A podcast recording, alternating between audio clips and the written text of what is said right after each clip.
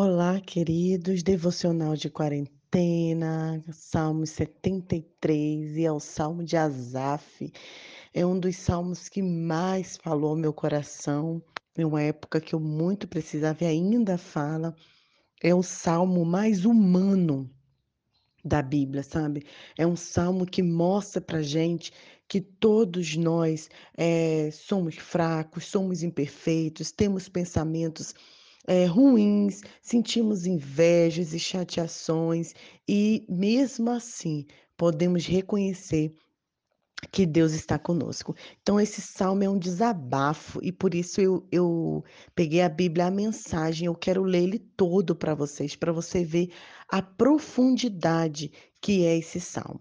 E ele diz assim: sem dúvida nenhuma, Deus é bom. Bom para os bons e bom para os que são bons de coração. Mas eu quase o deixei escapar, quase deixei de ver a sua bondade.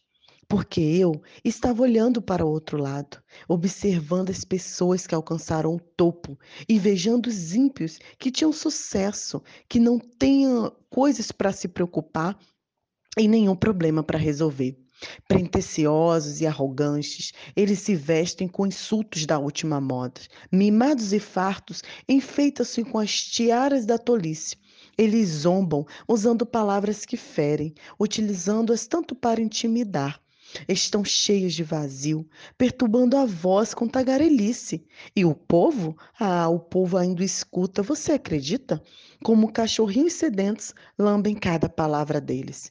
O que está acontecendo? Será que Deus saiu para almoço? Volta logo? Os ímpios estão com tudo, alcançam o sucesso e ajuntam riquezas. Eu perdi tempo jogando conforme as regras. O que eu ganhei com isso?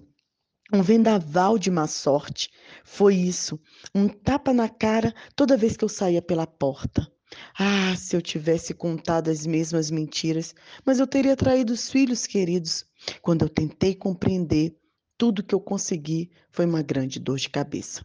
Mas é até que eu entrei no santuário de Deus e então compreendi o destino deles. A estrada escorregadia em que eu puseste e que termina com a colisão contra o muro de desilusões. Num piscar de olhos, o desastre. Uma curva cega na escuridão e será o pesadelo. Acordamos, esfregamos os olhos e nada, não há nada para eles. Nunca houve. Eu eu estava sufocada e triste, consumida pela inveja, mas fui completamente ignorante, um sonso diante de ti, Senhor. Ainda estou em tua presença, mas agora pegastes em minha mão. Sábia e amavelmente, o Senhor me conduz e me abençoas. Tu, Senhor, és tudo que eu desejo no céu e tudo que eu desejo na terra. A minha pele perde a firmeza e meus ossos ficam fracos mas o Eterno é firme como a rocha e é fiel. Vejam, os que abandonam estão em declínio, os desertores não terão outra chance. Mas para mim, estar na presença de Deus é inigualável. Fiz do Eterno, o Senhor, a minha casa. Ó Deus, contarei ao mundo o que faz. Amém?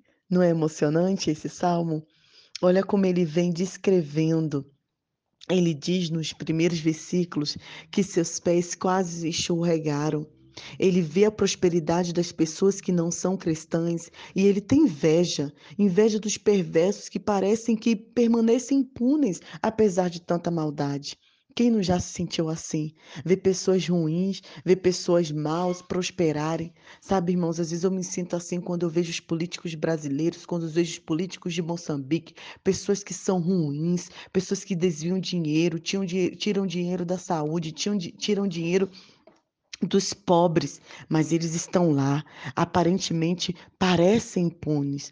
A vida não lhe parece justa, mas quando o salmista entrou no santuário para adorar a Deus, ele começa a refletir sobre o ponto de vista da fé e avaliar a vida sobre a ótica apropriada. Ao perceber o fim terrível dos perversos, é é compelido então a derramar o seu coração diante de Deus em louvor. Quando o salmista percebe isso, ele começa a entender.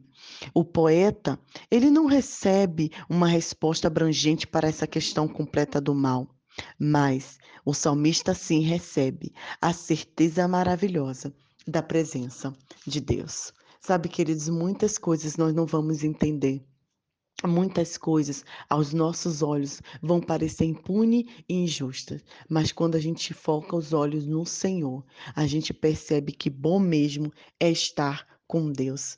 A palavra diz, e o salmista vai colocando: Todavia, Senhor, eu estou sempre contigo e tome seguras em minha mão. Senhor me guia pelo conselhos e me recebe. Quem mais tenho eu no céu? Não há outro em quem eu me compraze na terra.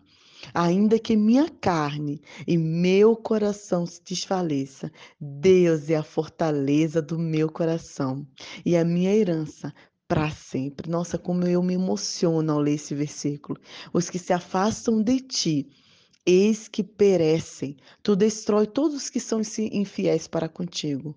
Quanto a mim, bom estar junto a Deus. No Senhor Deus, eu ponho o meu refúgio para proclamar todos os teus feitos. Queridos, você pode não estar tá entendendo todas essas injustiças que estão acontecendo agora, mas continue firmado no Senhor.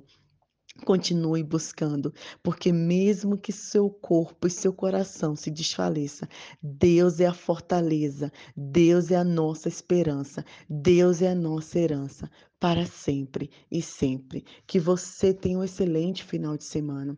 Com certeza, se você teve esse sentimento de azaf como eu já tive, essa inveja, essa chateação, essa tristeza de achar que nada na nossa vida dá certo, mas quando a gente olha para pessoas que não creem no Senhor, as coisas estão dando certo, lembrem desse versículo: que mais tenho eu no céu além de ti. Essas pessoas maldosas, esses políticos corruptos, todos os que não creem não confiam no Senhor, eles perecerão, mas nós continuaremos firmes se continuarmos com os olhos firmados no Senhor.